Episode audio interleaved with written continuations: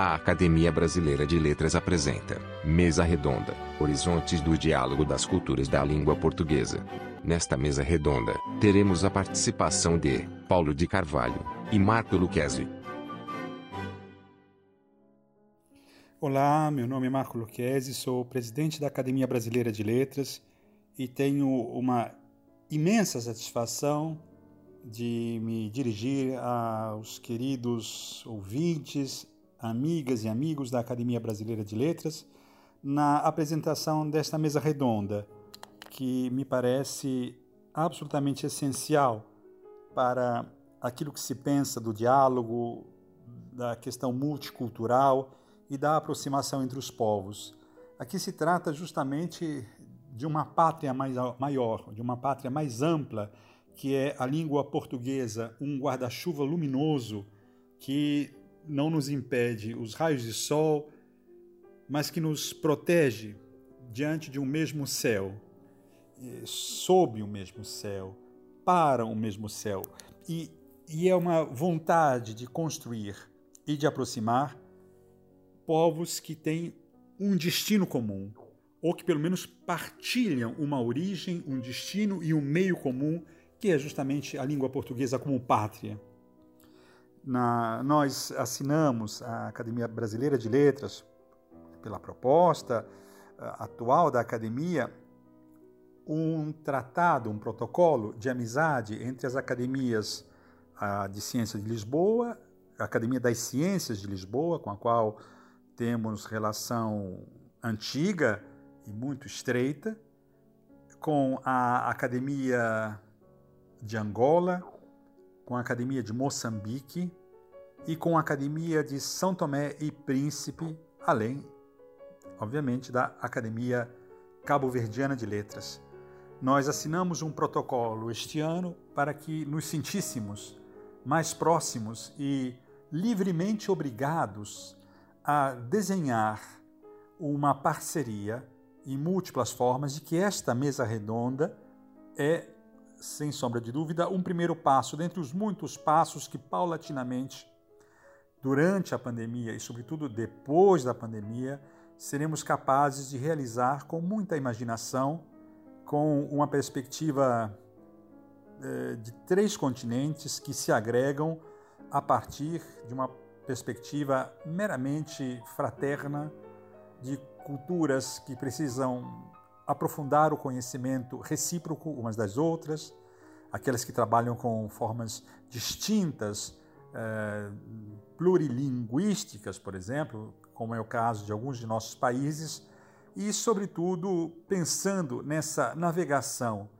nesse olhar que cada qual de nossos países lança para o mundo de forma generosa e complexa, com as diferenças que nos constituem, as diferenças que brilham e não afastam, ao contrário, as diferenças tornam ainda mais intensa a capacidade de admiração do outro.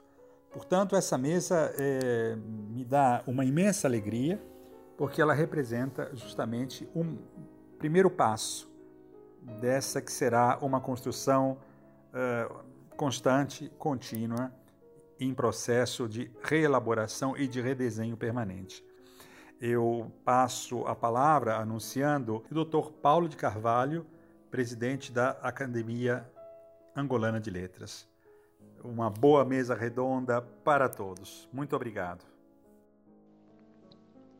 Quando falamos eh, em cultura, estamos a referir-nos genericamente ao património de uma comunidade. Estamos a referir-nos nomeadamente aos conhecimentos, às tradições, aos usos e costumes, aos rituais, à moral, à arte, literatura, às leis, à arquitetura.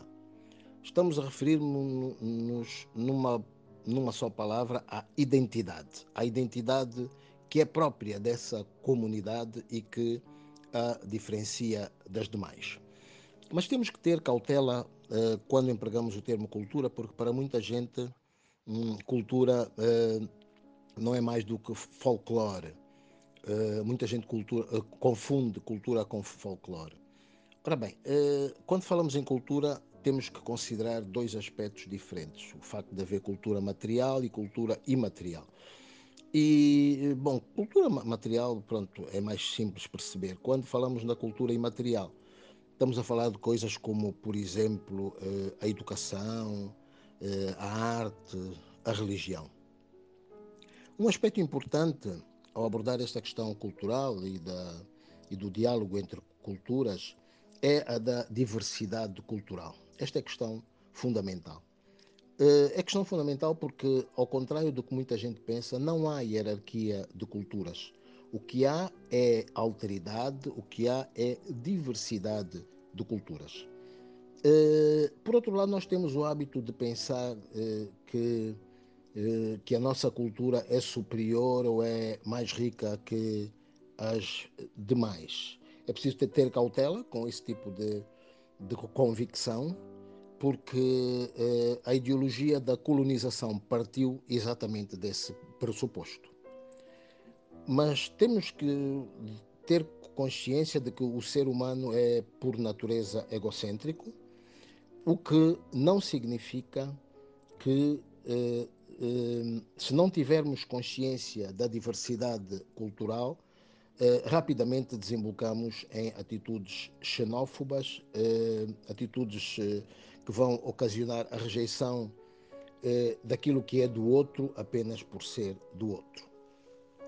Mas eh, o facto de haver diversidade cultural não significa que não haja trocas culturais. Há trocas culturais. Portanto, eh, as culturas dialogam entre si. E vou, vou dar um, um exemplo: a escrita. A escrita está hoje difundida por todo o mundo eh, nós eh, eh, fazemos recurso a ela, a escrita, independentemente do facto de não ter sido descoberta na nossa própria com, com, comunidade. Portanto, a escrita faz parte daquilo que é o património universal, faz parte dos elementos da cultura imaterial da humanidade. Ehm, Quanto ao interculturalismo, temos que dizer que ele privilegia o diálogo cultural, que é o tema da nossa discussão de hoje. O diálogo intercultural possibilita a troca de conhecimentos, a troca de ideias e de atitudes. E é da troca, da partilha, que resulta exatamente o progresso. O caso mais evidente é o das novas tecnologias, que são hoje utilizadas por toda a gente e que possibilitam, por exemplo, eh, o acesso às redes eh, eh sociais eh, à escala universal. Eh, mas o diálogo intercultural eh, não, é, não é algo recente, portanto, é uma coisa que ocorre desde há mi milénios. Há muito que, que há trocas, há muito que que há aprendizado e, e, há muito tempo, ou desde há muito, que tem havido também reciprocidade. Mas eh, temos de ter consciência que pode haver e existe constantemente conflito entre tradição e inovação. Eh, ao, ao falarmos do diálogo intercultural, devemos também ter presente a necessidade de haver harmonia com o todo. Portanto, não, hum, eh, as trocas não devem ocorrer apenas eh, considerando duas culturas ou três, aquelas que estejam a, a, dialogar entre si, mas o todo universal, porque se deve de, de facto manter a harmonia com esse, esse todo. A colonização é um, é um marco eh, no que toca ao diálogo intercultural, mas quando eh, se fala em colonização, temos que ter presente eh, que se, neste caso existe imposição de uma cultura sobre outras, existe aculturação forçada, porque a colonização pressupõe hierarquia de culturas. Quando falamos eh, no diálogo de culturas de língua portuguesa, temos de começar por mencionar exatamente a colonização. A língua portuguesa chegou aos países africanos e ao Brasil por imposição, visto eh, tratar-se eh, da língua do colonizador. Portanto, no período colonial, eh, o que ocorre é haver subalternização, subalternização do colonizado em relação ao colonizador e também subalternização das línguas dos colonizados em relação à língua do colonizador e subalternização da cultura eh, ou das culturas dos colonizados em relação à cultura do colonizador. Hoje, o que é que ocorre? Eh, portanto, passado que foi o período colonial, hoje não existem hierarquias, portanto, o que há é, uma, é a relação de alteridade, a que já referi no início, que considera a diferença de culturas e uma relação de complementaridade entre elas. Quanto uh, ao diálogo de culturas de língua portuguesa, eu quero mencionar sete uh, uh, aspectos a terminar esta, esta, esta minha apresentação. O primeiro deles tem a ver com a língua. cada país tem as suas próprias línguas, para além da língua portuguesa, não é? Tem as suas próprias línguas, dizia, eh, algumas que têm somente dimensão local, outras com dimensão internacional, porque, como se sabe, as fronteiras não foram definidas tendo em conta razões de natureza étnica, mas foram fixadas com a régua esquadro.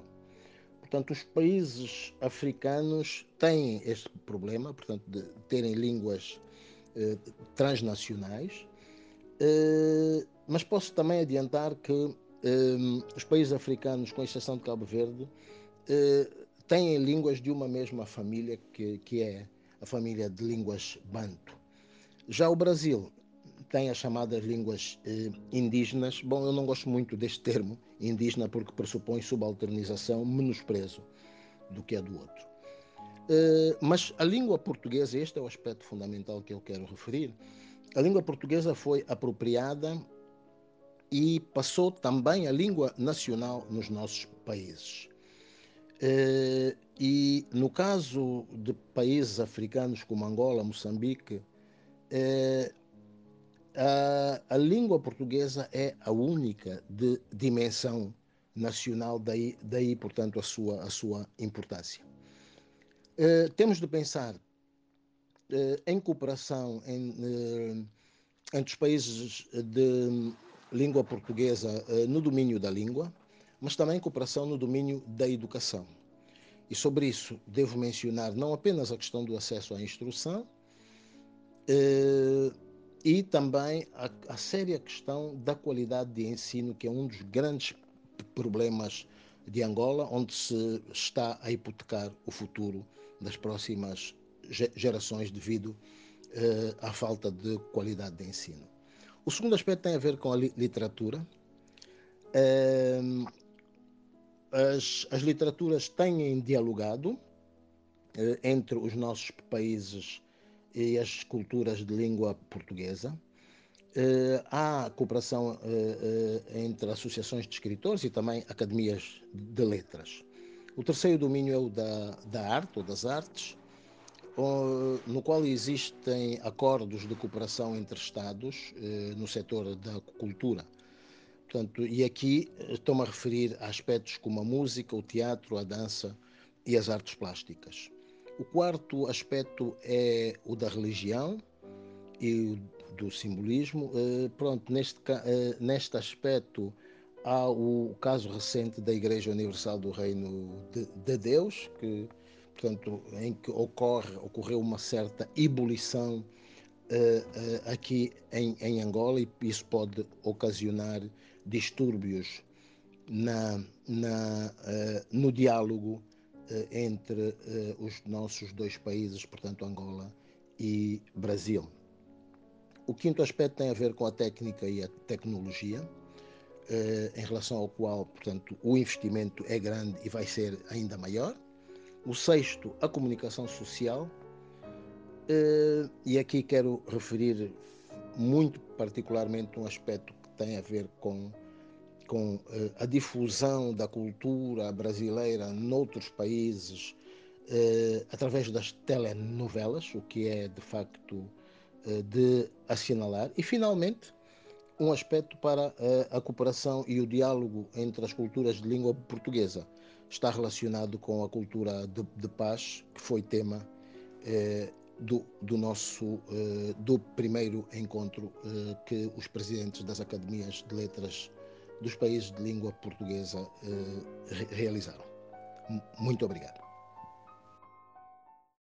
Acompanhe nosso podcast semanal, lançado todas as quartas-feiras durante a quarentena. Acesse nosso site www.academia.org.br/podcast